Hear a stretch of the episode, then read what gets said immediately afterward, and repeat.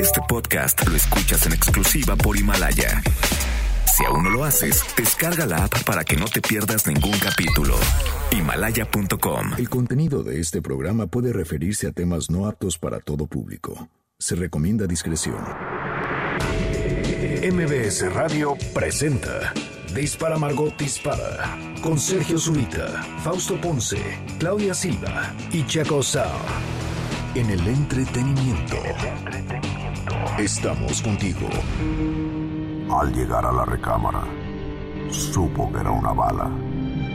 Trató de permanecer un rato en el arma, pero fue expulsada de aquella morada al grito de... Dispara, Margot, dispara.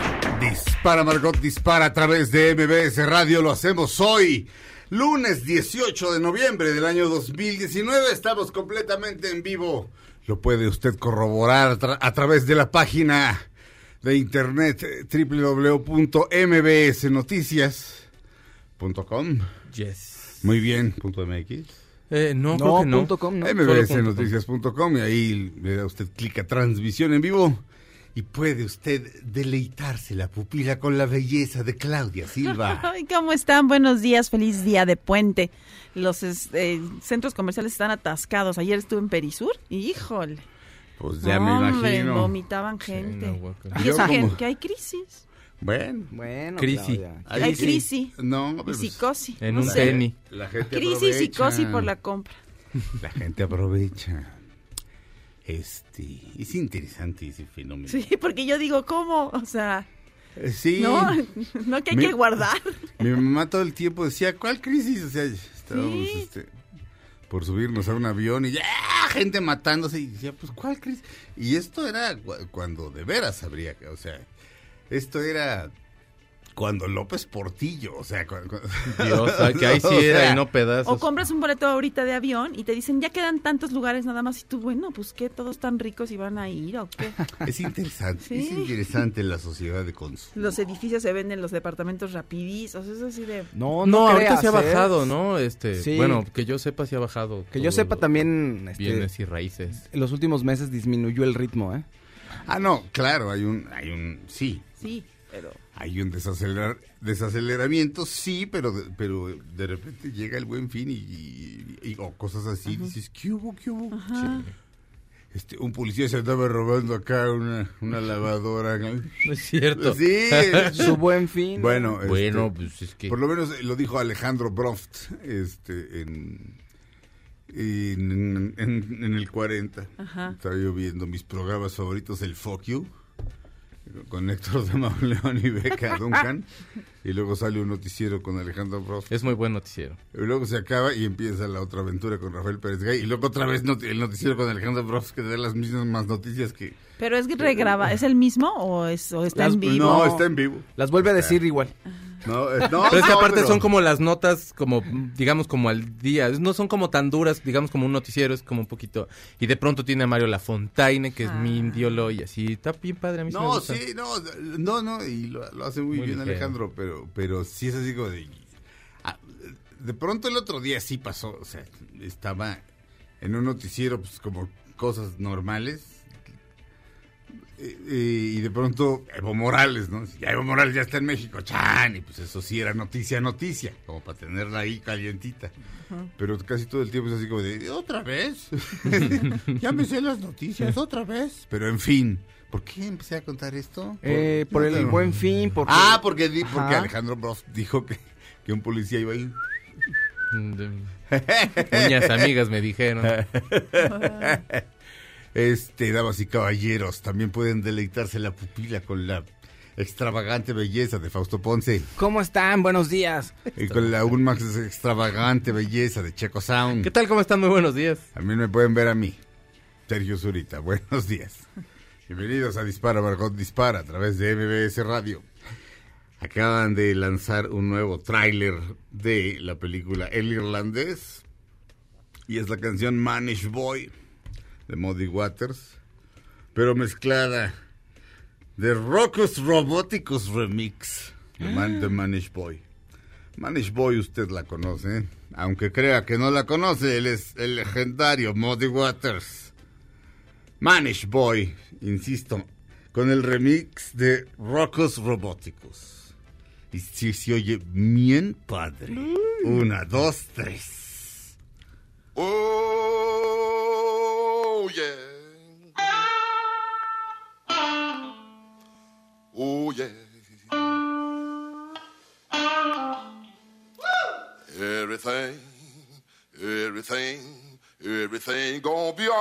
this morning.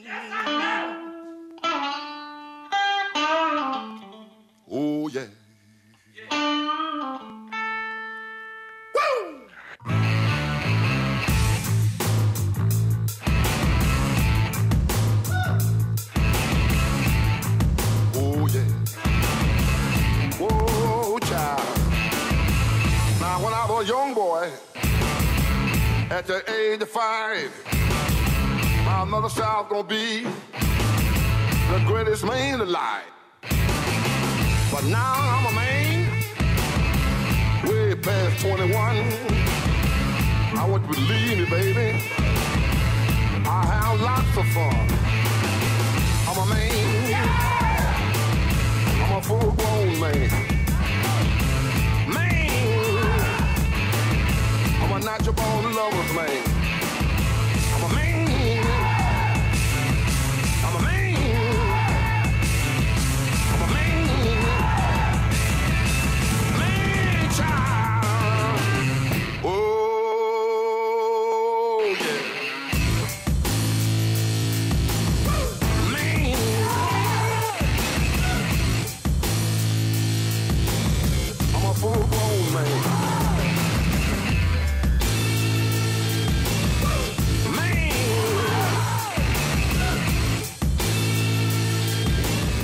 Muddy Waters, Manish Boy, en este fantástico remix. Que queda, hay, hay un, hay un nuevo tráiler, insisto, del irlandés con esta canción y que no se usa en la película, pero es así.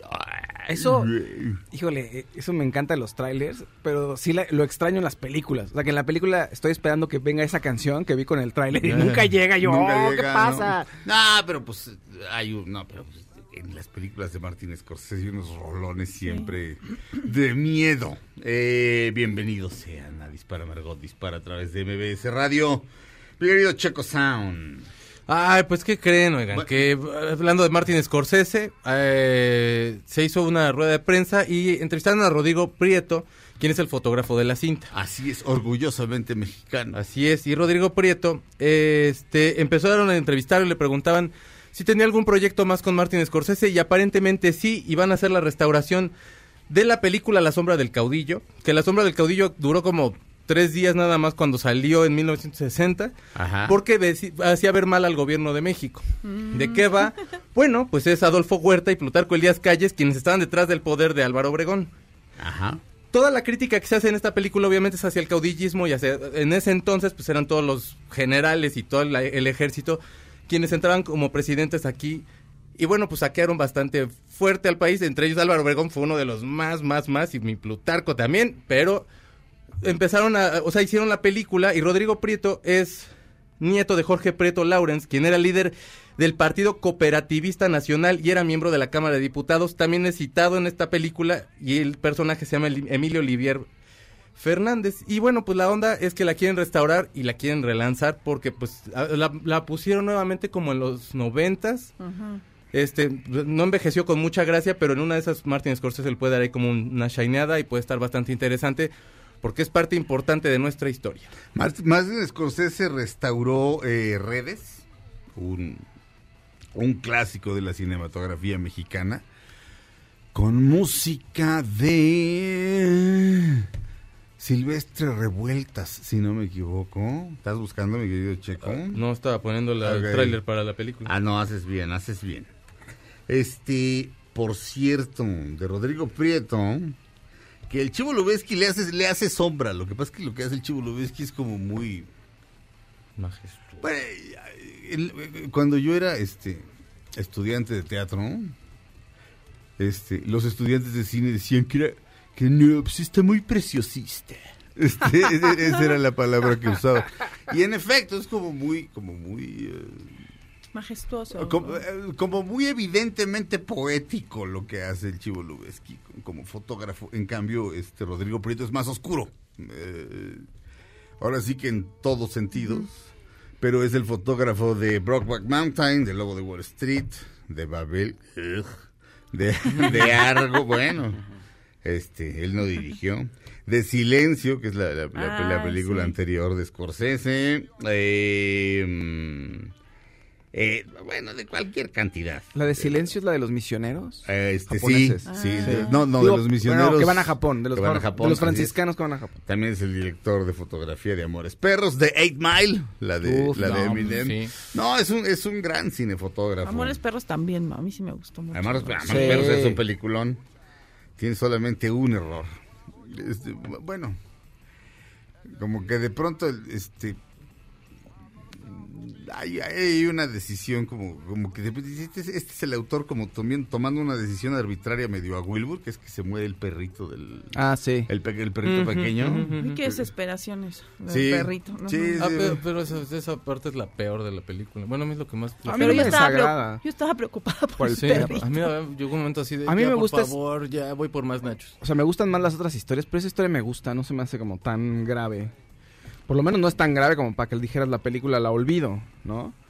Eh, eh, a, ver, otra vez, otra vez. Eh, Sí, no es tan grave. no ¿El tan- error? Sí. No, no, no, no, no, para nada, no, no, no. Digo, el- el- tiene ese defecto, pero me parece una gran película. Amores Perros me parece una gran película. Además, este, González Iñárritu todavía tenía cierta humildad. Era así, es mi primera película. Le pedí ayuda a todo el mundo. No, pero aparte todo como que se sincronizó hasta el soundtrack, Sí. era, el soundtrack era muy bueno. O sea, las canciones originales, había unas de Café Tacuba, de Julieta Venegas. La de Nacha había Pop. una de Lo Control Cachete. Sí. había una de bueno, la de Nacha Pop sí era parte como del, como del soundtrack, pero como de lo que sonaba en película, pero ¿te acuerdas que había un, un segundo Ah, disco? Había ya, una de Café. Tacuba también. No, hombre, estaba muy bueno.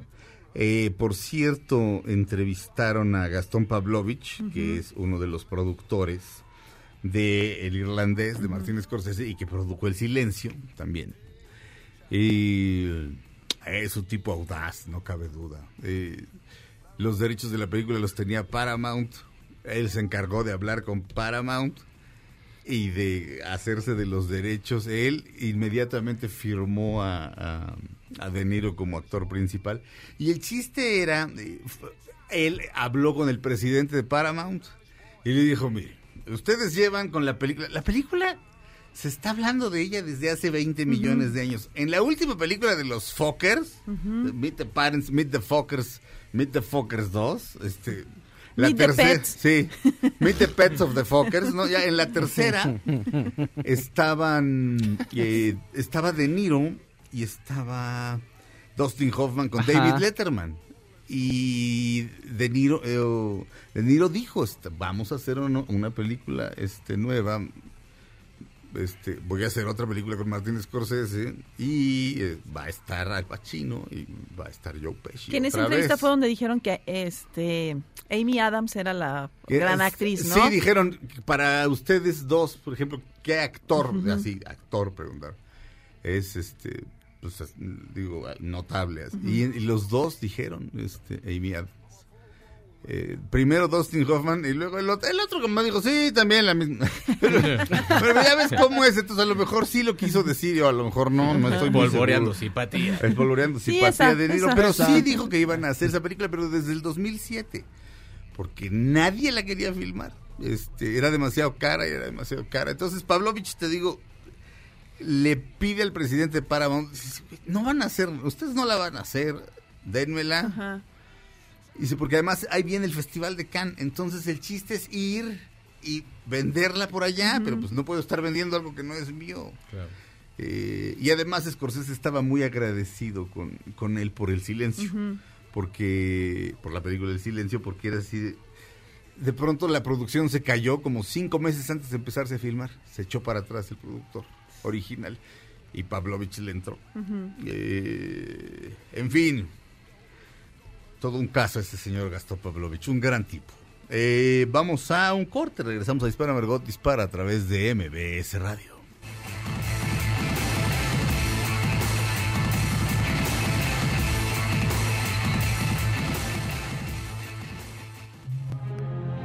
pase el tren. No te cambies de estación. Después de unos mensajes, regresará Margot. Este podcast lo escuchas en exclusiva por Himalaya. Todo lo que sube, baja. Y todo lo que se va, tal vez regrese. Lo que seguro es que ya volvió Margot. Estas son las balas de Margot.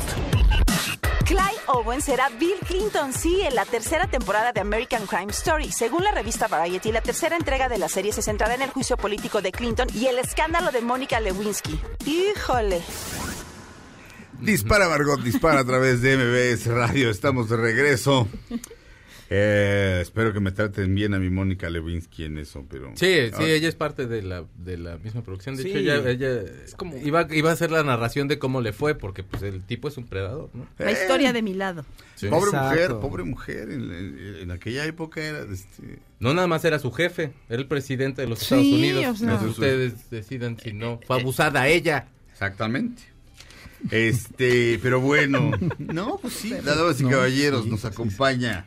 Ustedes lo conocen por su programa El Cocodrilo y si no deberían conocerlo, escuchen El Cocodrilo los fines de semana, los sábados para ser exacto, Sergio Almazán. ¡Eh, Bueno, por fin se me hizo.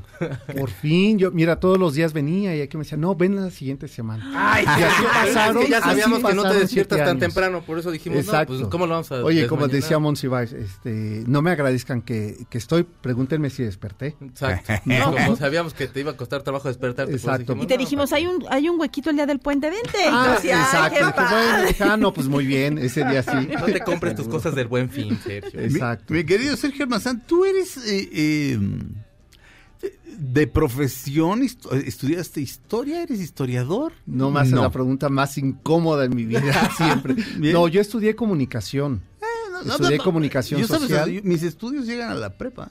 Ya. O sea, ahora- sí que es mera curiosidad. Es- Si no, fíjate, en realidad es que hace pues como una década empecé a estudiar historia de la ciudad, en especial de la ciudad. No me vayan a preguntar, eh, bueno, sí todavía Puebla, Tlaxcala y Querétaro, sí, hasta ahí le llego, ¿eh? Muy- hasta ahí. Muy bien. Pero este, no más, ¿eh? No se vayan con los mayas, no se vayan este, con los tarascos, no hay, tan Ajá. lejos no. Ya, ya. Pero, pues, y el programa de radio ha sido un muy buen pretexto, digamos, para ponerme ya en serio a estudiar sobre historia de la ciudad. Muy bien. Eh, y vamos a platicar. Viene la serie, la muy ambiciosa serie. Sí. eh, lo digo en el mejor sentido de la palabra, lo de ambicioso. La gente, la gente ambiciosa es la que cambia el mundo. Este, eh, entonces viene la ambiciosa serie Hernán. Este, a partir del 21 de noviembre, correcto. Exacto, sí. En, Amazon Prime Video. Y, mm, dime, ¿ya la vi? ¿Tú ya la viste? He visto, no he visto todos los capítulos porque ya sabes cómo son estas empresas Sí. que van soltando a cuentagotas. Sí. Pero yo creo que sí, eh, yo lo que decía es que somos una generación muy afortunados, porque estamos siendo testigos de 500 años después de un hecho que le cambió la historia al mundo, Sí, al claro. mundo Claro. y que México fue parte de ese cambio de historia. ¿no? O sea, no hay fenómeno de conquista más importante en el siglo XVI, XVII y XVIII que la llegada de los españoles a México. Ay, No a. América, ¿eh? a México. Porque no es lo mismo la conquista de Perú, la conquista de Cuba, que la de México. Ajá. ¿no? Entonces, 500 años después, o sea, justamente hace 10 días, se conmemoraron, y lo digo así, conmemorar, que significa recordar, Ajá. los 500 años de esa llegada, de esa primera vez en que dos hombres poderosos, uno no tanto, ¿eh? Cortés no lo era No lo es. pero eh, Moctezuma, Moctezuma II sí. lo era. O sea, Moctezuma II en ese 1519, cuando ya había, cuando llega Cortés, había conquistado ya Honduras y Guatemala. Ok. O sea, no es cualquier cosa, ¿eh? ¿Tú? Estamos Ah, hablando de un gran guerrero conquistador. Y ese conquistador conoce a otro que sin querer ha llegado hasta acá, que es Cortés. Y ese cambio de miradas eh, nos marca mucho de lo que somos ahora.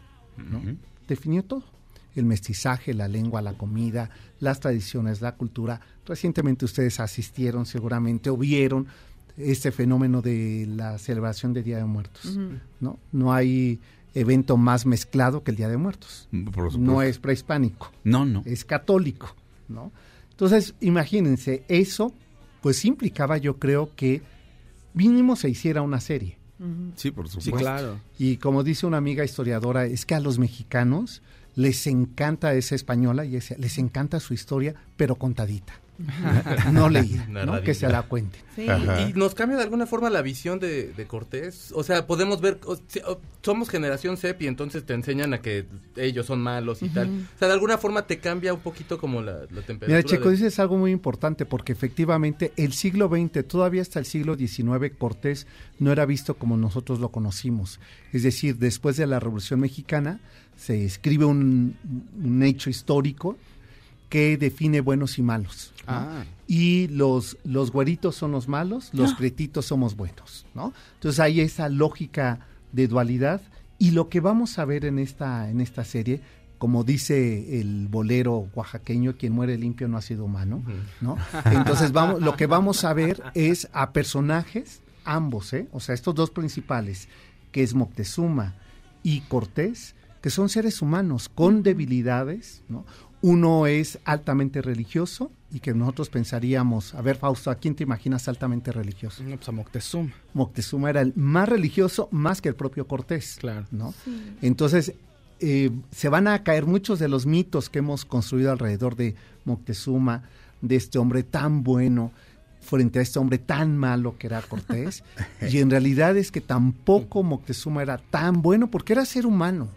Claro. Y Moctezuma tampoco, digo, y Cortés no era tan malo porque era ser humano. Oye, ¿no? y era además un- el emperador que o sea, di- eh, eh, tenía origen divino, no lo podías ver a los ojos. O sea, No, es el- cualquier ser humano. O sea, en No. su en su fuero interno, Moctezuma pues, está por encima de todo el mundo. y en su fuero externo. O sea, esto que dices, eh, Moctezuma eh, es el más joven de los gobernantes tlatoanis y entonces despide a todos los viejos militares y establece un ejército joven con reglas como esta. No se le podía tocar, no se le podía ver a los ojos. eh, se dice que él extendía el brazo y esa era la distancia con que se le tenía que hablar. ¿no? Es decir, no había cercanía, no había proximidad. Sumamente religioso, un gran estratega militar, ¿no? Y al final de sus tiempos, eh, muy temeroso del retorno de Quetzalcoatl, que no es un dios, ¿eh? Ojo, siempre pensamos en Quetzalcoatl como un dios, pero en realidad era un guerrero que venía a cobrar cuentas y ajustar cuentas. Entonces, todo eso lo vamos a poder ver en esta serie, ¿no? Muy bien. Este, lo que has visto, ¿qué te ha parecido? Ah, está muy bien producido. A ver, piensen ustedes cómo recrear en una ciudad tan asfáltica como es la Ciudad de México, recrear una ciudad lacustre. Ajá. Siempre decimos ciudad lacustre y pensamos que es nombre poético las principales vialidades de esta ciudad, ¿no? O sea, Río Churubusco, Ajá. Río Viaducto Piedad, Río Magdalena, Río Miscuac, Río Becerra, ¿no? Pensamos que son nombres casi de poetas, ¿no? Que a ellos se les ocurrió ponerle al asfalto, pues eran ríos. Sí. Y que la gran calzada, o sea, hoy 20 de noviembre, Pino Suárez, era la única de tierra firme junto con la de Tacuba, y que la que viene desde Xochimilco, piensen ustedes, hasta el Tepeyac, en línea recta, hasta el día de hoy se puede transitar así, que por allí entraron, y que hay un punto que de eso, si me invitan próximamente, les digo dónde se encontraron. El punto que todavía existe hasta el día de hoy, desde hace 500 años, donde se vieron Cortés y Moctezuma. Y es sorprendente porque pasan y pasan carros y pasan manifestaciones y pasamos todo el mundo. República del Salvador y Pino Suárez, ¿no? es? Exacto, sí, en ese punto, es decir, a Ya, espaldas. Claudia, ya no, ya no, ya, Ya está espoleando, ya está espoleando. Ya. O sea, eh, lo que queda claro que no quiere que venga, ¿eh? ¿Te No, das sí, cuenta? Es para que veas que No, sí se bueno, aplicó. de hecho, dejémoslo hasta aquí Hasta porque aquí. y mañana seguimos platicando. Sí, ¿no? Me parece Este, bien, sí. eh, sí, Sergio Almazán, el cocodrilo, va, va, este, va a estar viniendo. Vamos a estar hablando de la serie. ¿eh? Por lo pronto se estrena el día 21 en Amazon Prime. Eh, y vamos a estar hablando de ella. Muchísimas gracias, Sergio. No, gracias a ustedes. Tres Sergios es demasiado en un programa, así que dejaremos ir a uno por ahora. Hasta pronto.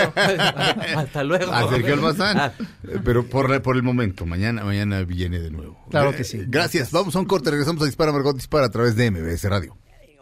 No blues. We gotta do some singing. Let's do some singing. Oh, yeah, let's Sing about it, you know. aunque pase el tren. No te cambies de estación. Después de unos mensajes, regresará Margot. Este podcast lo escuchas en exclusiva por Himalaya. Todo lo que sube, baja. Y todo lo que se va, tal vez regrese. Lo que seguro es que ya volvió Margot. Estas son las balas de Margot. ¡Ay, lo que estábamos esperando! Roma tendrá edición especial en DVD. ¡Ay, qué padre! ¡Yupi yepa! ¿Roma? ¿Roma en DVD? Sí. Qué padre. Sí. No, la verdad sí. La verdad, este. Sí, Claudia. Es una gran peli. Bueno, ahí diferimos, Claudia, pero, pero Yo Sí, creo que sigue en. Netflix, ¿no? ¿O no? Hay gente, Sí. no, claro. debe seguir, pero, Hay gente que sí nos gustó Roma, Claudia. queremos. No, pero trae extras y todo. claro. Sí, que- trae un póster. Queremos poseerla. Sí, claro que sí. Claro que sí, Callis. Callis. A ver, gusto. Callis. Oye, pues Jane Fonda está en una disyuntiva, porque ven que ella se mudó de Los Ángeles a Washington porque quería protestar cada viernes ahí por el cambio climático y que la gente se le uniera y la han arrestado varias veces y ahí ha tenido que pasar una noche en la cárcel. Bueno, resulta que el, el 21, que cae en sábado 21 de diciembre, es su cumpleaños. Ajá. Entonces ella está en la disyuntiva si ir el ese viernes anterior, o sea, el 20 a protestar, porque pues dice que ya la- las autoridades le dijeron que van a ser más severos y que no nada más la van a encarcelar un día, sino puede llegar el castigo a tres meses en la cárcel. Entonces dice, yo voy a, depende de lo que digan mis abogados, este ya me manifestaré el 20, que sería viernes, y ya pues a lo mejor pasaría su cumpleaños en la cárcel. Ay, pobrecita. No, no soporto. Dice que lo del arresto no, no. le importa, dice lo verdaderamente importante es que la gente aprenda a manifestarse y que no se queden sentados en su casa sin hacer nada por el cambio climático. No soporto a los actores progres. ¿Sabes qué les gusta? El reflectorcito y el relajito. Sí. Ya cuando se trata de ponerse a trabajar, ya, ya se desentienden. ¿Me entiendes? Siempre son los primeros en las marchas y en las manifestaciones y se suben al templete y dicen burradas y no sé qué. Pero ya cuando se trata de chambear, ya no. Y ya cuando se trata de, ay, pero, o sea, viene mi cumple, güey. ¿Me entiendes? Se acabó el compromiso. Y la cuando se va, cuando se va el reflector, se va el interés. Por eso no les creo nada, ¿me entiendes? Este, a, a los grupúsculos este, de, de actores disque progres, que a la hora de la hora algunos de ellos son más clasistas que nadie, y, este, los he visto, de los que se las dan así de defendamos a las minorías. Velos tratar a, a- a- velos tratar a un policía, algunos, ¿no? No todos, pero hijo, hijo. Y Jane Fonda es el ejemplo número uno de eso. Me parece una gran actriz, por supuesto. Es preciosa y cuando no está metida en eso la adoro, pero... ¿Te acuerdas que se puso un casco del Vietcong? Así, Sí. un casco del ejército enemigo. ¡Felicidades, Jane! Ok, era una guerra injusta. Lo, co- como sea. No, qué, qué bárbara, qué burra es. En fin, pero además es su cumple, ¿me entiendes? pues sí. Pero entonces, entonces este, se va a manifestar hasta que, hasta que, hasta que, vaya, le gusta ir a hacerse la heroína, o sea, por eso es una de mis películas favoritas, este, The Departed. ¿Cómo se llama en español The Departed? Los infiltrados. Los, infi- los infiltrados. Porque es, ¿qué quieres? ¿Ser o parecer? ¿No? ¿Qué quieres? ¿Ser, ¿Ser un policía o parecer un policía? Le pregunta, le pregunta Martin Sheen a, a DiCaprio. Dice, güey, sacaste mi- eh, 1400 puntos en tus exámenes. Este, güey, dice, no eres un policía, eres un astronauta. Entonces, hazte pasar, infíltrate en la mafia. Y luego el otro se, se infiltra, este, Matt. Damon se infiltra en la policía. Y entonces a él lo condecoran, tiene a la mujer guapa, todas se le avientan, tiene el departamento soñado, lo tiene todo. Y al otro le escupen, le pegan, le, le fracturan una mano y se la vuelven a fracturar, le dan ataques de pánico, porque él sí es un policía. El otro farolea, se hace el policía. Y Jane Fonda es eso, es se hace la heroína. Pues sí, qué fácil es ir a pararse afuera, afuera de, del Capitolio, de la Casa Blanca con un letrerito y que te arresten un día, eres Jane Fonda, ¿qué te van a hacer? Este, Trae- trae- ¿Qué te van a hacer? Sí, te ponen ¿Me tus cinchos y ya. En lugar ya ni son este Sí, esposas, sino son que vaya mi, que vaya mi amigo Rodrigo este Pérez Rodrigo Ávila Pérez este, que va que vaya él que es este mexicano este allá, en- allá con, el, con el mismo letrero vamos a ver si le hacen lo mismo que allá en Fonda no, no, no, a él sí le dan sus guamas Yo creí en ti, Jane pero ahora Fonda. vienes con pero, hijo. Yo creí en Viene tu- Navidad y luego Año Nuevo. Creí en ¿Cuántos tus aeróbics, Jane Sí me, Fonda. me preocupa el cambio climático, pero no no no, tengo no. calentador en mi casa. en fin este pues qué feo Pues sí. eh, Fausto Ponce Oye, Kanye West. Kanye- Oye, ¿ahora Otro, qué hizo? Otro. Un gran anuncio. ¿Qué, ya? ¿Se retira? No, Ah. resulta que el, el domingo 24 va a ser su primera ópera. Ok. Se va a llamar Nabucodonosor. Todo el mundo pensó que era una broma, pero... pero No eh, existe ya una ópera llamada Nabucodonosor. Pero esta es la de él, no, no es una cosa que... Ok. o- no es algo que, que haya retomado ni nada, al parecer es una cosa Original. original. Y este va a ser en el Hollywood Bowl y decían que era una broma y confirmaron, y no, efectivamente sí ya se están vendiendo los boletos para eh, este acto de Kanye, que va a estar dirigido por una, eh, una chica que es performancera, que se llama Vanessa Breecroft. Y además va a haber un servicio dominical. Ya sabes que le, ha estado dando ¿Y sus servicios pastor religiosos. Entonces también va a ser algo muy locochón, algo muy experimental. y nadie sabe bien qué onda, pero ahí están los boletos. Lo que sorprende un ¿Qué chorro es que hay eh? gente que se está preguntando si el disco nuevo es este es el mejor disco o es una basura. O sea, a ese grado ya estamos. O sea, ya cuando te, te cuestionas eso es porque entonces, pues, ¿qué, qué, qué estamos viviendo? Pues es una basura. porque lo es y punto. Pero no, ya estar discutiendo de, ¿será un buen disco o será un mal disco? ¿De veras? Es, es, es, es- el horrendo posmodernismo en el que todo es relativo. ¿Por qué? ¿Por qué algo es bueno y algo es malo? ¿Quién dice? Ok. O sea, según. ¿Por qué, Bueno, ok, ¿por, qué, ¿por qué no los opera un doctor que tiene, que, que, que hay, que hay quienes dicen que... Que es bueno y otros dicen que es dicen- y otros regular y otro malo. Y otros dicen que, que ha dejado ciegos a varios en las operaciones, que además ni siquiera eran de, de- de la vista. Que, se- a, a ver, opérense con ese. Vayan con el Doctor Muerte, a ver. Nabucodonosor. Nabucodonosor, Ay, así se llama, así, así se llama algo en Matrix, no recuerdo que, que es. ¿En eh, Matrix? en Matrix. Es el, el lugar en el que están, es la nave en la que van. La nave, Sí, ¿verdad? exacto. Eh, Nabucodonosor primero fue rey de Babilonia de la segunda de- dinastía de Isin. Reinó desde el año 1125 a.C. hasta el año 1103 a.C. Al cuarto año de reinado hizo una expedición a la frontera asiria y atacó la fortaleza de Sancú, pero seguramente fue rechazado por el entonces rey asirio Ashur Resh. En 1120 a.C. asumió el poder de Elam. Pero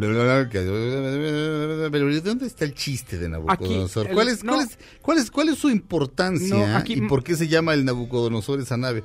Porque recuerdo, to- yo recuerdo, ahora sí que yo sí fui al catecismo, mi Fausto, entonces sí Ah, me pues acuerdo de el- Nabucodonosor, pero... Está en el libro de Daniel Ajá. y es un pasaje, o sea, vamos, es una parte de la Biblia. Yo creo que tiene más que ver con eso, Sí, con la figura Pero es que real. es Exactamente. Nabucodonosor segundo el que está en la Sí. Biblia. Ah, ah, exactamente. no, pues entonces ya por ahí hubiéramos empezado. Pero entonces Nabucodonosor, ¿cu- ¿cuál, es su importancia en la, en, en la Biblia, mi querido Feus? Mira, El, profe- este, el Tuvo- profeta Daniel escribe al respecto. sí, resulta que tenía un sueño que no lo dejaba dormir. ¿Cómo? El, el Nabucodonosor segundo tiene un sueño muy importante y no lo deja dormir. ¿El sueño? Sí, el sueño, o sea, vamos, no Sueña lo deja dormir, algo. vamos, sueña algo y no lo deja dormir, es decir, no puede estarse durmiendo porque está pensando en el sueño que tiene. Ah, ok. O sea, tiene un sueño que es profético, Ajá. es devastador, que es una estatua con un brillo extraordinario. Que tiene la- estatua- una una estatua- sueña una estatua con un brillo extraordinario que tiene, o sea, está de, está de cierta manera la estatua, entonces lo inquieta mucho. Y después esa estatua grandiosa y fenomenal se desintegra. Ajá. Entonces él no puede dormir por eso. Entonces empieza a llamar a, ma- a- a varios eh, astrólogos, a varias personas que puedan descifrar ese sueño y resulta que Daniel, que es un israelita que anda por ahí, es el que, vamos, le, le dice que lo ayuda y le dice, bueno, que va su imperio se va a destruir, básicamente. ¿Y si usted trabaja en los sueños? Sí, claro, DreamWorks, ¿no ha oído? Hay unos, unos paisanos míos. decreta- Habana, Decreta la caída de Babilonia, pues. Ok. Entonces, que Pero- le dice, tu sueño lo que significa es que tú te vas a morir y tu imperio va a caer. Porque en esa parte los israelíes están, ahora están dominados bajo el yugo de los de Babilonia. Ok. Conquista ¿no? Judá y Jerusalén y construye los, los Judea, jardines ¿no? Aquí dice Judá Ah, ok. y Jerusalén y construye los jardines colgantes de Babilonia. Ah, sí. Ok.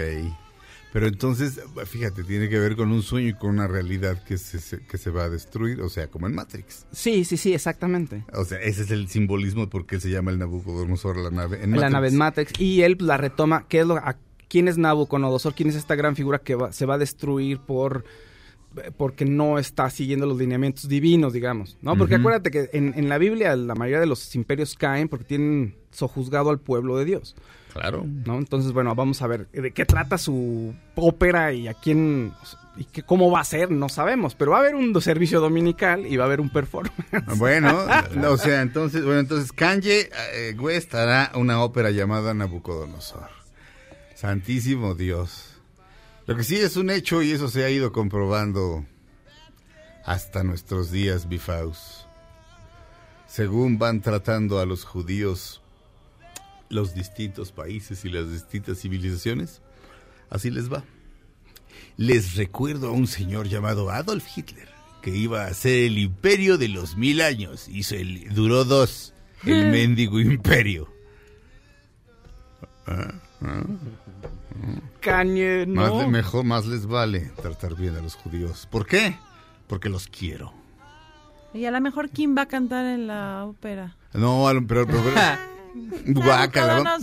Vamos a un corte, regresamos a Dispara, Margot Dispara a través de MBS Radio.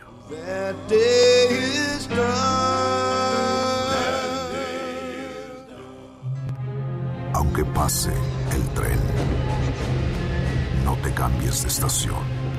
Después de unos mensajes, regresará Margot. Este podcast lo escuchas en exclusiva por Himalaya. Todo lo que sube, baja. Y todo lo que se va, tal vez regrese. Lo que seguro es que ya volvió Margot. Dispara, Margot, dispara a través de MBS Radio. Estamos de regreso, damas y caballeros. Eh... ¿Qué cosa? Oigan ustedes, fíjense que yo me acuerdo que había un reality que a mí sí me gustaba mucho, he platicado mucho de él y se llaman Los Osborne. ¿Se llama cómo? Los Osborne, The Ah. Osborne. Y entonces, bueno, pues esta serie, para los que no conocían a Ozzy Osbourne, que, uh, que la verdad no sé dónde estaban ustedes metidos, este, hizo que como que se volviera un ser muy entrañable, porque aparte para los que sí lo conocíamos, no sabíamos cómo se desarrollaba el tipo en familia, la relación que llevaba con Sharon y con sus hijos este, que eran Kelly y Jack. Y entonces, bueno, pues era una serie muy divertida, te la pasabas muy bien. El tipo decía que se la pasó drogado todo el tiempo porque le caían gordos. O sea, le caía mal que estuvieran todo el tiempo con la cámara encima de él.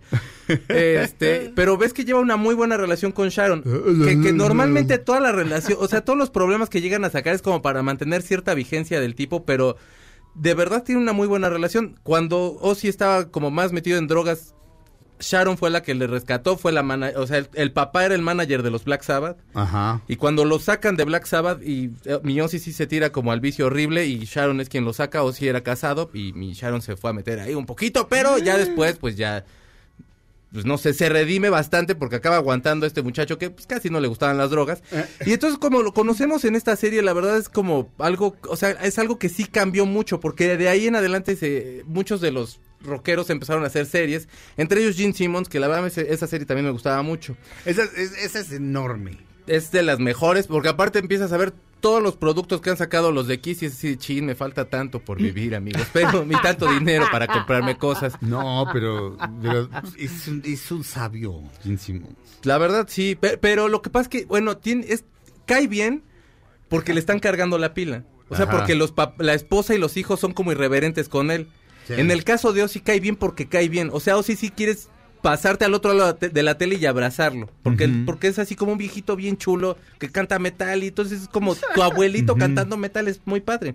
Y entonces Kelly Osbourne dijo hace unos días que es posible que la serie regrese, pero que están viendo cómo van a cerrar todo porque ya ahorita Jack que es el hijo de Ozzy, este ya tiene dos hijos y está casado felizmente y necesitan ver cómo van a manejar esa situación, así que podrían regresar los Osbourne a la tele y podría estar muy bueno. Híjole. Mientras no sea como el de payasuelos, porque pues, yo ya, o sea, nada más No, supimos del primer horrible. capítulo y más nunca volvimos a No. saber de la serie. No, pero como. Habrá ¿por durado qué? como nada más el capítulo ese, supongo. Oye, y Jack sí fue exitoso en su disquera. y Tenía la Sí. disquera, de, de donde me quedé seguía con la disquera y estaba manejando buenas bandas y Sí. bueno, pues se casó y todo. Como quiera, de todos modos tiene la la lana del papá, la lana, el dinero del Pues papá. Sí, la verdad, sí. El último capítulo era, era te sacaba de onda horrible. Entonces está en una terapia de grupo. ¿De los Osborne? Sí, no, y le empiezan a tirar de... Y tú no estás, bueno, sí estaba, ¿eh? Porque, o sea, Sharon se llevaba a los squinkles estos y de ahí a las giras y todo eran chiquillos, pero ya luego tenía que estar en la escuela y demás. Y entonces le empieza a decir, no, pues tú nunca estabas y, y de pronto nos faltó esto y tal. Y empieza a contarte la historia.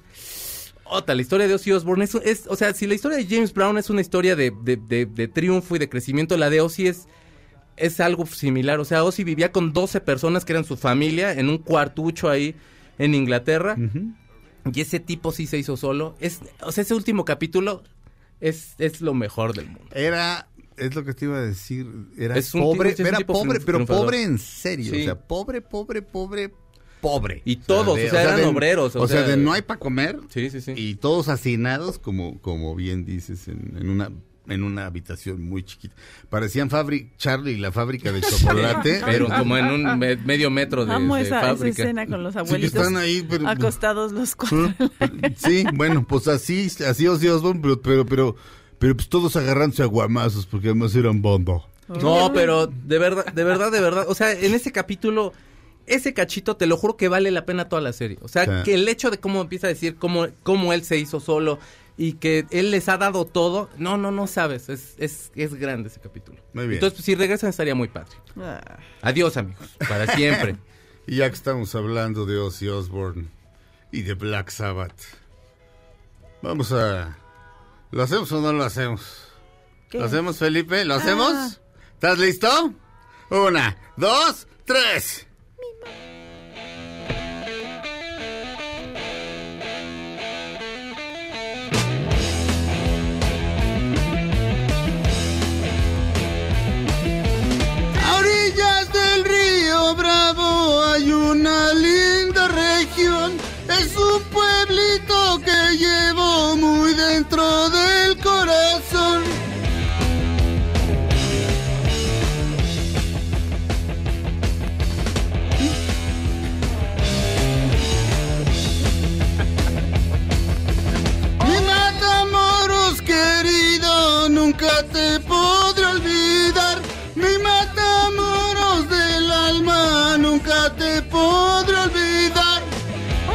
Hola, Claudia. Hola, ¿cómo estás? Bien, ¿y tú? No sabía que cantabas en la banda.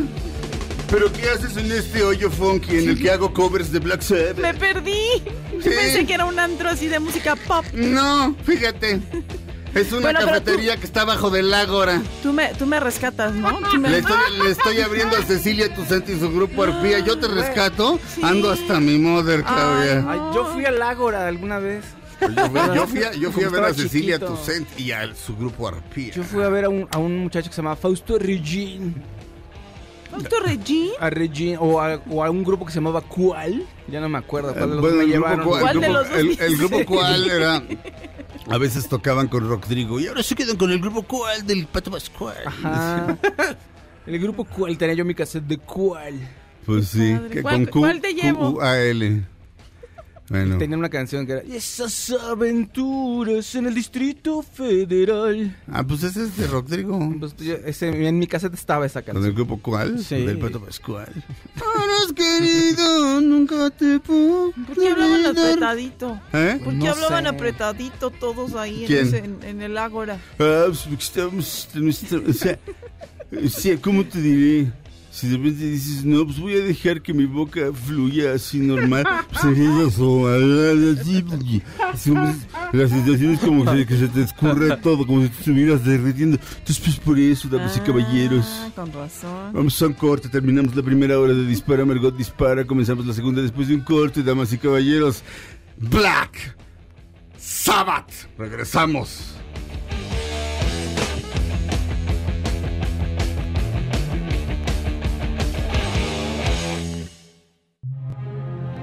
Pase el tren, no te cambies de estación. Después de unos mensajes, regresará Margot. Este podcast lo escuchas en exclusiva por Himalaya. Todo lo que sube, baja. Y todo lo que se va, tal vez regrese. Lo que seguro es que ya volvió Margot. Dispara Margot, dispara a través de MBS Radio. Comenzamos nuestra segunda hora de transmisiones de hoy, lunes 18 de noviembre del año 2019. Estamos haciendo Dispara Margot, dispara completamente en vivo, a pesar de que hoy ni las gallinas ponen, como decía mi abuela. Este, la ciudad está como soy leyenda, Soy como dice. Checo Sound. Eh, pero nosotros estamos completamente en vivo y usted lo puede corroborar metiéndose a mbsnoticias.com. Ahí dice transmisión en vivo y pueden vernos en la cámara. Saludemos a la cámara todos. Hola. Este, damas y caballeros, estamos haciendo Dispara Margot Dispara, Checo Sound. ¿Qué tal? ¿Cómo están? Muy buenos días. Claudia Silva, Buenos días, ¿cómo están? el fantástico Fausto Ponce. ¿Cómo están? Buenos días. Yo me llamo Sergio Zurita, Checo Sound, que se celebra, conmemora, festeja el día de hoy porque no lo dijimos en la primera hora. Fíjate que no son tantas cosas, pero hoy es el Día Europeo, porque si usted es europeo entonces puede festejarlo, para la protección de los niños de la explotación sexual. Debe Ok. ser mundial, pero bueno, pues a lo mejor nada más en Europa y luego allá en América y luego ya mundial. Es el Día del Ocultismo, Mifa. Ah, súper. No mundial, pero es el Día del Ocultismo. Ah, bueno. ¿Qué ocultas, Faust? Muchas cosas que allí. El Faust es muy secretista. Sí, Es un nigromante. Los secre- unos secretos ahí muy, van, muy bonitos, fíjate. Y también hoy es un día muy bonito porque es puente y también es día de sentirse princesa. Ah, no me digas. Día de sentirse Princesa. princesa.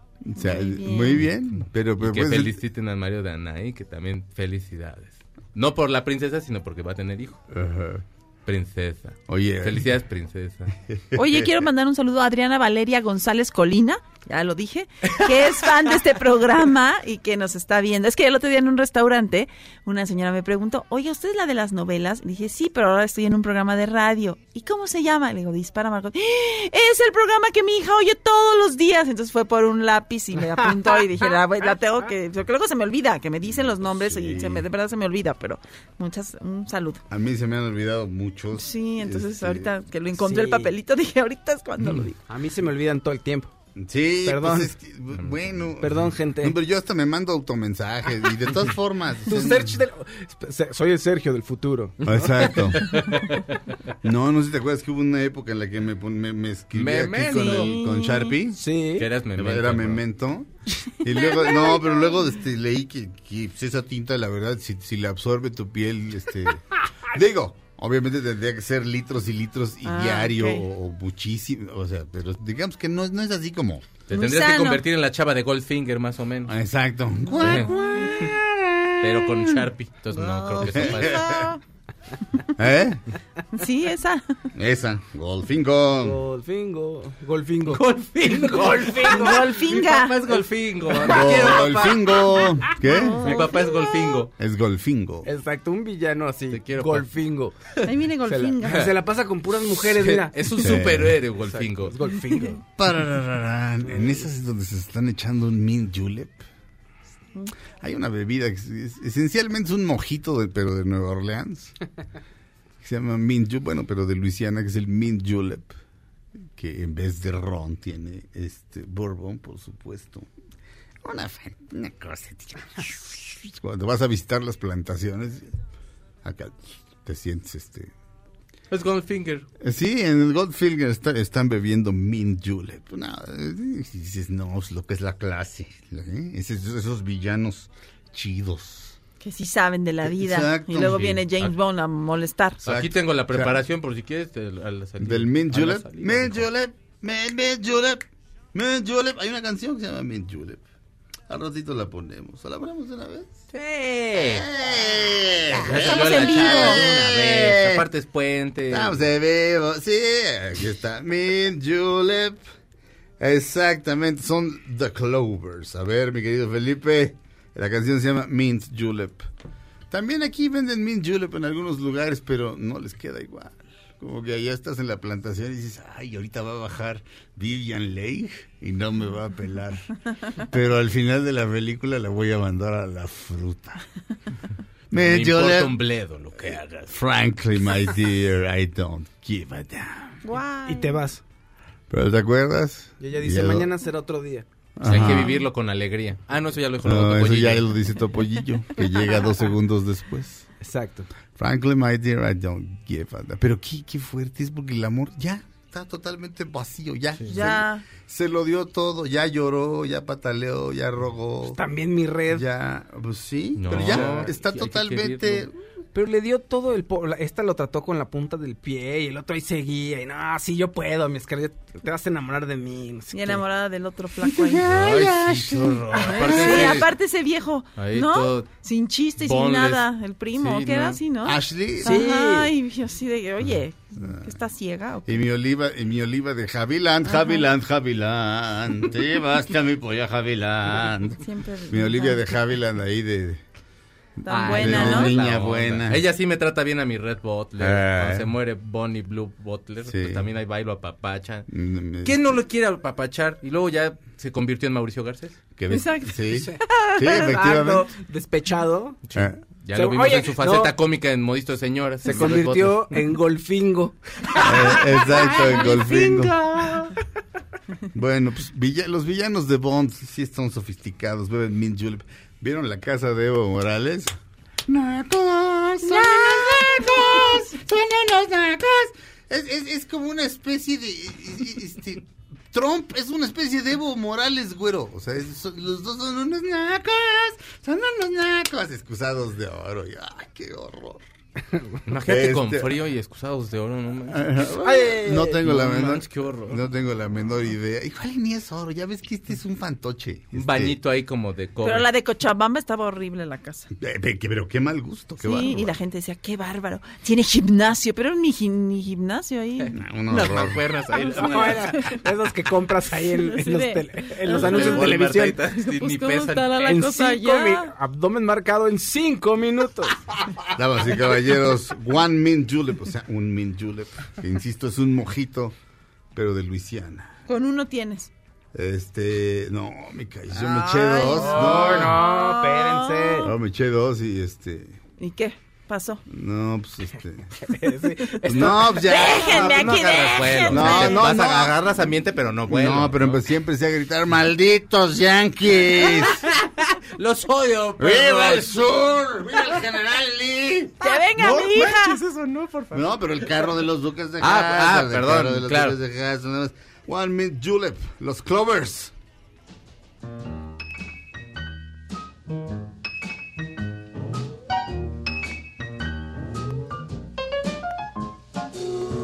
One early morning,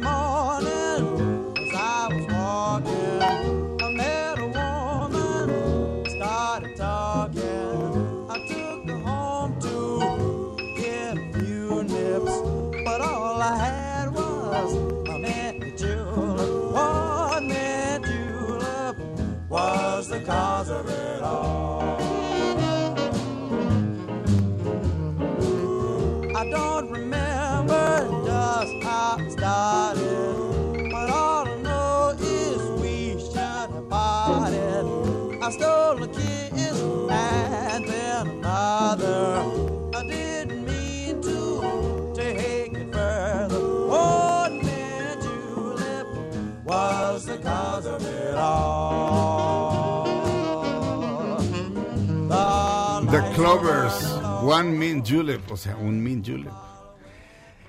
Ah, este buen fin, festéjalo con Nissan. Podrás estrenar un Nissan totalmente nuevo con un bono de hasta 70,700 pesos o hasta 24 meses sin intereses, sin comisión por apertura. Y por si fuera poco, la segunda mensualidad va por cuenta de Nissan. No te quedes sin visitar a tu distribuidor autorizado del 15 al 18 de noviembre de 2019, o sea, hasta hoy. Y festeja el buen fin con Nissan. Con Credinizan, CAT promedio del 19.86% sin IVA. Consulta términos y condiciones en nissan.com.mx. Regresamos a Dispara, Margot Dispara a través de MBS después de un corte.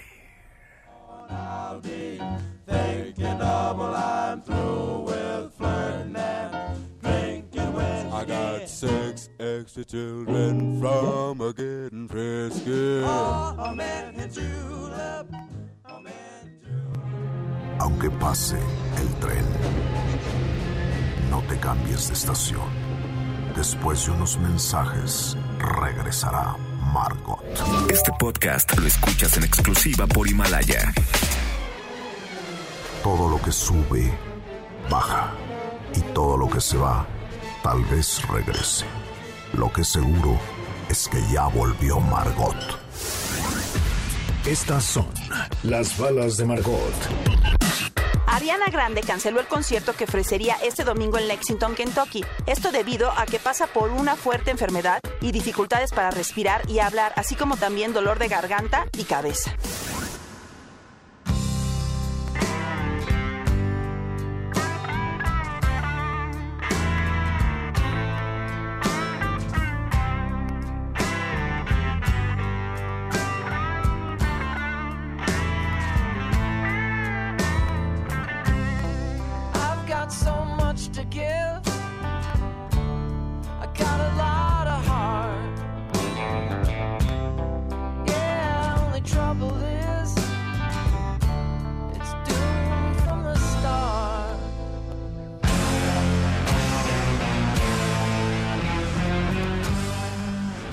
Palabra raconteur significa contador de historias, alguien que sabe contar historias de manera alguien que sabe, que es hábil para contar historias. Digamos que el gran raconteur de México no no es cachirulo, este, pero no lo hacía mal. Pero Juan José Arreola, Juan José Mm. Arreola era capaz de empezarte a contar algo y, y lo que te estuviera contando. Eh, Eso es un raconteur. Este, la palabra, según el diccionario, el diccionario Merriam-Webster, y no, no es Miriam Webster, no es una señora que se llama Miriam Webster, son Merriam y Webster. sí, ok. El raconteur es una historia de contar y narrar. Este, los que hablan en este, los angloparlantes tomaron prestada la palabra del francés, que llega al viejo verbo francés ran- raconter, que significa to tell, decir, Mm. o decir o contar. Ok. eh, y a conter o a conter, este, contar, vaya, de ahí. De, eh, pues total, que, o sea que viene del francés para acabar pronto, pero sí, eso quiere decir. Y hoy en la noche van a estar los Raconteurs, o sea, una de las bandas del último genio del rock and roll, junto con Beck, del último genio del rock and roll de la historia de la humanidad, por lo menos hasta ahorita.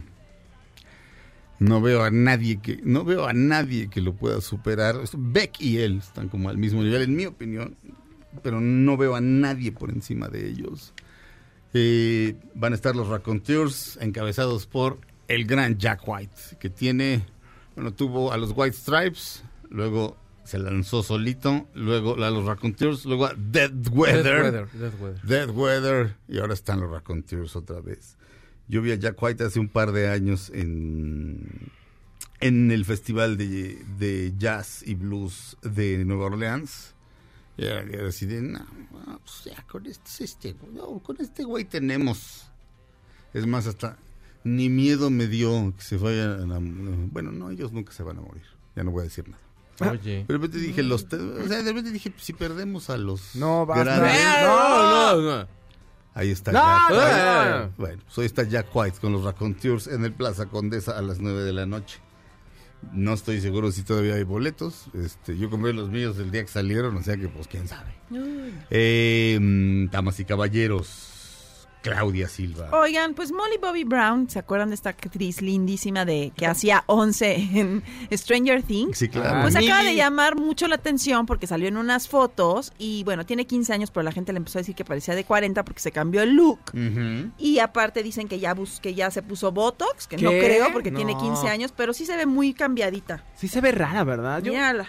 Tiene pero 15. está creciendo, pero no creo que se... Ay, pero Botox ya de Ahí, plano. Sí, la vi. ahí en esa foto sí parece como de veintitantos, ¿no? Sí, pues se hizo como luces en el cabello, el, y- ¿no? El californiano Parece que es Caitlyn oscuro. Jenner un poquito, Ajá, sí, un ¿eh? poquito. Podría decir Caitlyn que es su abuela. Sí. Aplicó el mucha luz, dijo, hagan unas luces para tener mucha luz. Entonces la gente le puso que no debería de ser permitido el Botox hasta los 18 años, que porque si tiene 15 parece de 40, ya saben, la atacaron en las redes, pero bueno, pues ella se siente... Yo creo que también ya quería dejar de... eh, Está en la adolescencia y ya quieres dejar de parecer niña, y con el personaje de Stranger Things parece una niña, entonces ha de haber dicho, ya me voy a hacer algo distinto, además, pues, ¿no? No tengo idea. La fama y a esa edad, tanta fama y a esa edad, no tengo... Pero no creo que le vayan a poner este botox o aquí rellenos, pues, No. sino- es que, como que parece que los pómulos los trae muy este Vela, parece Caitlyn Jenner. Sí, muy muy resaltados, entonces pues Cierto. A lo mejor embarneció un poquito, no sé. Pero bueno, mi, mi Millie es la onda, ¿eh? Déjenmela, por Bueno, favor. pues sí. Uy, perdón. Millie Bobby Brown, ¿verdad? Millie Ajá. Bobby Sí. Brown. Millie Bobby... Brown. Millie Bobby Brown. Tiene una hermana gemela que se llama Pilly Bobby Brown. ¿En serio? No. Millie, Pilly, Pero es que mira, aquí su cara de chiquita, bueno, o Sí, sea, no, no, ahí no. la ves y pues no te da mucha ternura. A lo mejor es el se look ve- y el cabello. es- Exacto, yo creo que el cabello. como- Sí, pero sí Oh. parece Caitlyn Jenner, perdón. Sí, sí, como su, la versión joven de Kate. Déjenmela. Uy, Ok. Faust, perdón, nomás queríamos hacerle ver a la gente. En el periódico La Razón, en el año 2017, la psiquiatra Yolanda Pica escribió Millie Bobby Brown, It Girl de 13 años. 2008, Orlando, Estados Unidos, la familia Brown migra procedente de Marbella buscando mejores condiciones de vida. Su tercera hija, Millie, cuatro años, tiene problemas auditivos y para ayudarla en su rehabilitación, ha perdido por completo un oído. Buscan clases de canto y actuación donde pronto la descubre una- un cazatalentos y les sugiere que se muden a Hollywood en donde a los seis años empieza su carrera con roles secundarios. En 2014 la familia entra en quiebra, venden su casa y se van a vivir a la de una tía en Inglaterra. Ahí es donde Brown recibe la invitación para una audición de la nueva serie de Netflix Stranger Things. Insisto, el artículo es de 2017. Consigue el papel de Eleven, una rara niña con poderes telequinéticos. El primer requisito, que se rape. Su mamá se niega, pero Brown la convence para volver a actuar, trabajo que le encanta. Ha tenido un éxito sin precedentes, gana 30 mil dólares por capítulo, recibió el premio como mejor actriz de reparto de televisión por el Sin- Sindicato de Actores, el de mejor actriz MTV y fue nominada al Emmy. Es modelo de Calvin Klein y de la agencia IMG, considerada la It Girl más importante de este momento. Y no sé cómo se define It Girl, pero ahorita luchamos con eso. Lo que se define como una mujer con magnetismo innato que genera gran atracción. Aunque Brown está ubicada en cuanto a su edad, ya ha sido considerada de las actrices más sexys de Estados Unidos y los pederastas la persiguen en las redes sociales diciendo que ella y sus padres tienen la culpa por cómo se viste y maquilla, consiguiendo así una vez más que una situación que precede al acoso parezca responsabilidad de la persona sexualizada. Exacto. A sus 13 años, Brown está en plena adolescencia y acerca de esta etapa del desarrollo, un evolucionista clásico, el doctor Milon, establece, existe una secuencia en la que se va integrando lo físico con lo psíquico. Los ambientes enriquecidos emo- emocional y culturalmente dan como resultado cambios medibles en la bioquímica y el peso del cerebro. Sin embargo, la sobreestimulación puede tener un efecto dañino, especialmente en la adolescencia, con disrupción en el funcionamiento psíquico. Este autor considera cuatro diferentes estadios en el desarrollo neuropsicológico, considerando que es el tercero el que corresponde a la identidad de pubertad y género, donde se añaden los cambios hormonales, que en la mujer es el estrógeno, llevan a la consolidación de la construcción de la mente. Se establece la identidad y el aumento de los impulsos libidinales. Si, si ambos han sido satisfactorios, empiezan en la búsqueda de fuentes de amor fuera de la familia. Sin la dirección adecuada de los padres, pueden ser llevados por sus impulsos con los variados esquemas que les presenta el mundo. Aparecen agresividad y urgencias sexuales que si no son bien canalizadas y orientadas, los pueden hacer víctimas de su propio crecimiento. Si no, si no construyen bien su identidad personal, pueden seguir las modas sin analizarlas. Uy, pues El logro adecuado de esta fase lleva de forma organiz- lleva de, lleva de forma organizada a la siguiente, que es la que permite conexión intracortical a nivel, cerebral, que integra las polaridades de pensar y sentir en forma orde- ordenada, las cuales son constructos de diversas manifestaciones que permiten dar consistencia y continuidad en sus vidas. Es importante que los padres de adolescentes no permitan que sus hijos estén expuestos a estímulos para los que emocionalmente no están preparados, como inicio precoz de la vida sexual, uso del alcohol y las drogas, lo cual se puede prevenir con cercanía afectiva, educación y buena comunicación. Como Millie Bobby Brown, nuestras jóvenes pueden ser víctimas de depredadores sexuales como los pedófilos sin que medie provocación real de por medio. Estos enfermos sexuales se encuentran clasificados como parafílicos. Es una perversión en la que el individuo enfermo se siente atraído por personas menores de edad. En sus palabras, comillas, quiero inspirar a otras chicas para que lleven ropa con la que se sientan cómodas, adecuadas a su- edad. Me gusta verme cool, eso es divertido. Este, una parte estuvo, una parte estuvo un tanto técnica, pero en aquel momento estaba, este, vaya, el artículo era así como de qué bien lo está manejando esta chica, pero creo que ya, Sí, yo No, creo, creo que, que ya no. cayó. pero creo que ya nos, creo que ya nos, Sí. sí. Dicen que es la próxima Britney Spears de que va a tener un como breakdown y se lo, va a acabar. lo que pasa es que el cerebro eh, efectivamente no se acaba de terminar de formar sino hasta los veintipoquitos. Ujú. Este, vaya, así es la cosa. Entonces, como, como, como que no van al mismo ritmo el, el- el- el crecimiento físico que el crecimiento. O sea, estás perfectamente capacitado biológicamente para tener un hijo desde los 13 años.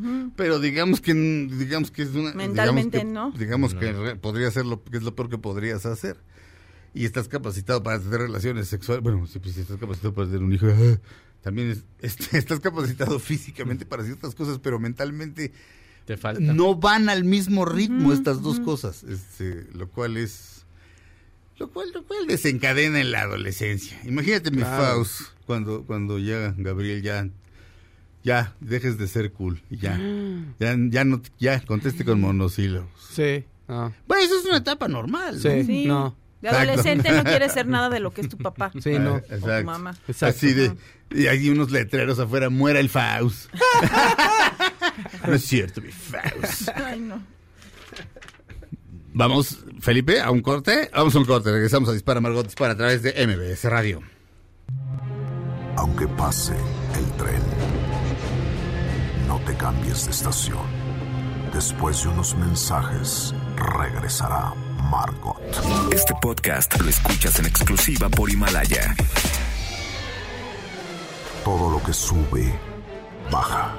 Y todo lo que se va, tal vez regrese. Lo que seguro es que ya volvió Margot. Estas son las balas de Margot. No se rían, pero Joker gana la Rana Dorada en Polonia. Joker, dirigida por Top Phillips y protagonizada por Joaquín Phoenix, ganó la Rana Dorada en un festival internacional de Polonia. No, pues la rana dorada. Muy bonito. Premiazo. Exacto. ¿Qué te ganaste la rana dorada? Quiero agradecer con un cuac. Pero aparte, pero Crack, ese- pero crack. quiero- ah, con un croac. Con un crack. Dijiste, con- primero dijiste con un cuac, te iba a Bueno. decir, eso es un pato. Bueno, es que un pato rana. Es algo diferente, fíjate. Es polaco. Es una, las ranas polacas Las hablan otro ranas idioma. polacas son raras. Con pues un sí. croac, con tres croacs. Bueno, O sea, damas y caballeros, está con nosotros nuestra psicoterapeuta Vale Villa, como todos los lunes. ¿Cómo están? Buenos días. Bien, Vale Villa. Qué bueno. Vamos a hablar de... escribiste un artículo en La Razón muy exitoso. Sí. Este, con, con mucho retweet y mucho comentario Sí. acerca del amor, el odio, la indiferencia, etcétera, etcétera. ¿Por qué no nos platicas tú? Miren, les, les cuento rápido como el antecedente teórico porque me parece importante. Todos sabemos, porque es parte de la cultura popular, que Freud decía que buscamos el placer, que buscamos que la libido es la búsqueda del placer y que desde que nacemos lo que buscamos es el placer. Ya después de Freud se han seguido haciendo, obviamente, en todos estos 150 años, bueno, no 150, 120 años, se han estado haciendo muchos avances y se ha encontrado que realmente el bebé lo que busca no es el placer, busca un objeto, busca un objeto particular que puede ser, generalmente suele ser la mamá. Es impresionante cómo un bebé a la semana de nacido puede distinguir el olor de la leche de la madre cómo el ritmo de sus piecitos cuando los mueve es diferente cuando entra el padre al cuarto o cuando está con la mamá. Entonces esto pasa cuando tiene una semana de vida, lo cual nos dice que estamos cableados biológicamente para ser sociables y para buscar el amor. O sea, no solamente la Ah. alimentación, sino el amor, porque si solo buscara la alimentación le daría exactamente lo mismo quien lo alimentara. Eh, y los bebés son muy selectivos, o sea, realmente, eh, ¿no? Eh, si los carga alguien que no les vibra bien, lloran. Eh, típico, ¿no? Que solamente lo podía calmar su abuelita o solamente lo podía calmar la mamá o el papá, en fin. Entonces los bebés son selectivos, lo cual quiere decir que estamos, insisto, cableados para el amor.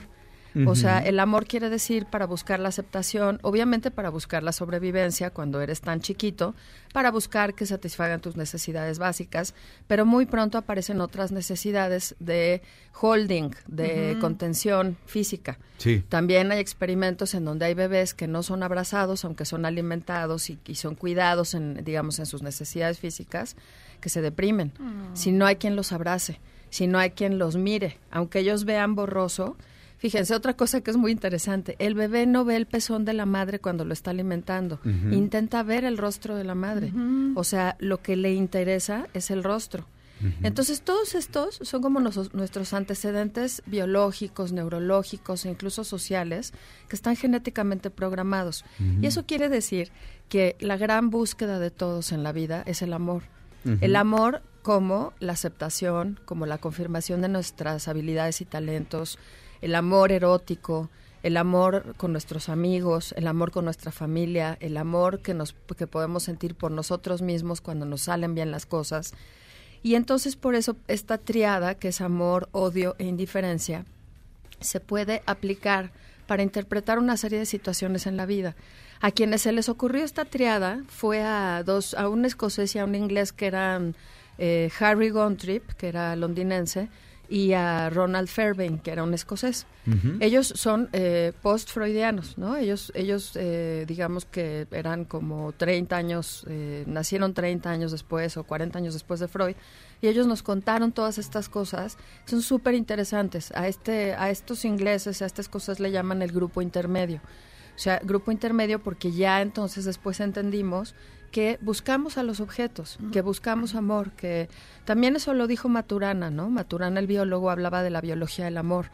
Decía que la humanidad ya se hubiera eh, extinto hace muchísimo tiempo si el odio fuera la fuerza más importante, ¿no? Lo que llamaba Freud el impulso de muerte, eh, la pulsión de muerte. Entonces ya se ve que no son pulsiones, sino se ve que son como mecanismos psíquicos y emocionales y físicos que buscan la aceptación, que buscan el amor. No el amor como pinky, pinky, pinky, ¿no? O sea, todo es lindo, todo es bonito. Porque el otro día puse yo un, un escri- tuve una como eh, epifanía en donde hablaba de cómo eh, tantas personas que yo recibo en la consulta y amigas mías y gente que conozco tienen depositado el amor, lo, lo hacen equivalente al amor de pareja. Entonces, eh, yo pensaba cómo dejan de lado todas las otras formas del amor, como si solamente pudieras recibir amor de tu pareja. Y eso quiere decir, o sea, eso habla, habla de una persona que tiene depositado en el amor erótico que incluye el sexo, la ternura, el abrazo, el, el sentirte deseable, la seducción, o sea, otro tipo como de emociones en un lugar muy privilegiado. ¿Qué, Y eh, que- es, es el tuit que pusiste de que el amor erótico era solamente una rebanada del pastel? Sí.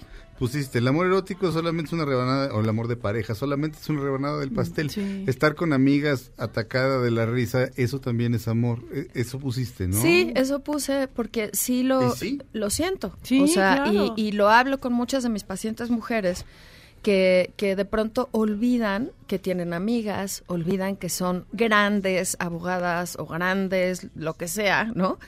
Porque tienen problemas en su vida de pareja. O sea, creo que culturalmente hemos depositado muchísimo en el amor erótico. Cuando digo erótico, no estoy hablando solamente de un amor sexualizado. No, no. Estoy hablando de la ternura, de la pasión y del compromiso que requiere el amor.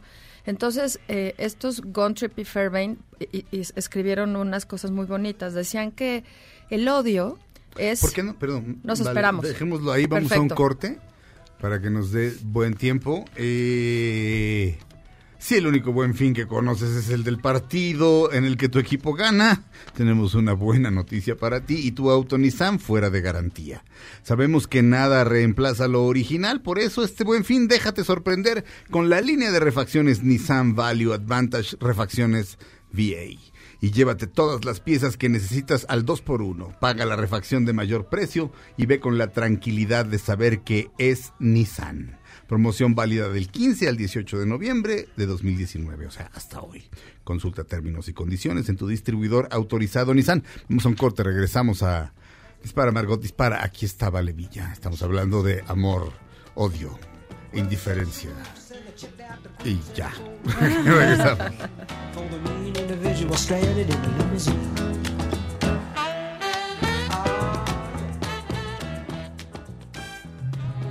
Aunque pase el tren, no te cambies de estación. Después de unos mensajes, regresará Margot. Este podcast lo escuchas en exclusiva por Himalaya. Todo lo que sube, baja y todo lo que se va, tal vez regrese. Lo que seguro es que ya volvió Margot. Estamos de regreso en Dispara Margot Dispara. Aquí está nuestra psicoterapeuta Valevilla. Estamos hablando de amor, odio e indiferencia. El- en el bloque anterior planteabas, Vale, que Freud decía que el ser humano busca el placer, pero eh, hablaste de dos post-freudianos que dicen que no, que lo que buscamos es el vínculo, que lo que buscamos es el amor. Lo cual es bastante obvio. Creo que Freud era, era, este, hablaba mucho de sexo y lo practicaba poco, pero, pero Es probable. sea, eso dicen. Era buena Este, onda. Eh, fíjate que era buena onda. Lo que pasa es que sí, Tipazo. analizaba a los pacientes en, en la montaña. Ajá. Y uno se lo imagina con el puro, sentado, abstinente. No, ese es un estereotipo del psicoanalista neoyorquino que llegó de, después de la guerra o durante la guerra Ajá. a Nueva York. Y un, un amigo psicoanalista dice, supongo que es porque no hablaban bien inglés. Entonces Ajá. por eso inventaron esto de la abstinencia, ¿no? Ajá. O sea, uno se imagina a Freud un sangronazo, ¿no? Ah, ajá. Así como muy... No, Freud estaba creando una teoría y necesitaba credibilidad. Ajá. Por eso era tan rígido. Ya. Pero bueno, después pasaron muchas otras cosas Sí. y una de estas es esa. Entonces, una cosa que es muy importante es qué vamos a hacer con el rechazo.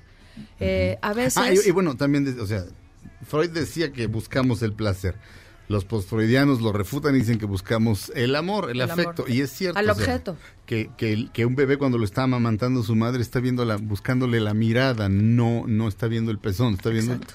Este... Ahora, además, si fuera verdad que el principio del placer, placer nos rige, no nos podríamos quedar en relaciones eh, masoquistas en donde sufrimos. Claro, Ajá. porque entonces, ¿dónde está el placer? Saldrías no? corriendo, Eh. ¿no? O sea, si eso estuviera biológicamente grabado en, en nuestro en nuestro sistema, digamos psíquico, emocional, neuronal, saldríamos corriendo.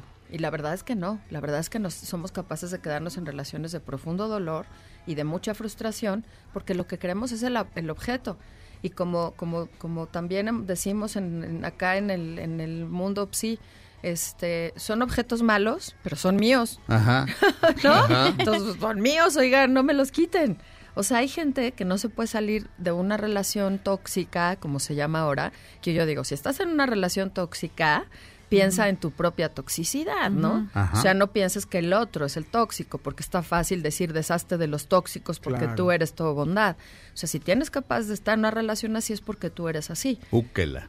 Es la verdad, Pues sí. digo, ¿no? O sea, lo, digamos que el Sí. amor es identificación. Ay, el, rol, co- el rol que juegas tú, o sea, tiene mucho que ver con la situación desagradable que se genera, claro. Sí, y el amor es identificación. Al final uno identifica al otro como un par, como un igual, como un espejo, como algo que te hace sentido a ti, ¿no?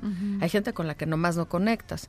Pero eh, decían estos autores eh, británicos que el, el amor vuelto enojo Eh, es eh, depresión y odio. O sea, decían love made anger. ¿no? Love made anger. El amor hecho enojo, o sea, por la indiferencia, por el rechazo, etcétera, se convierte en odio y se convierte después en depresión. Entonces, el amor eh, que se vuelve odio es porque no te correspondieron. Sí, porque La gente dice, yo Despecho. lo decir yo te odio, decir yo te odio, es decir, te te amo y te odio porque no me correspondes. ¿no? O sea, el odio no es lo opuesto al amor. Lo opuesto al amor es la indiferencia.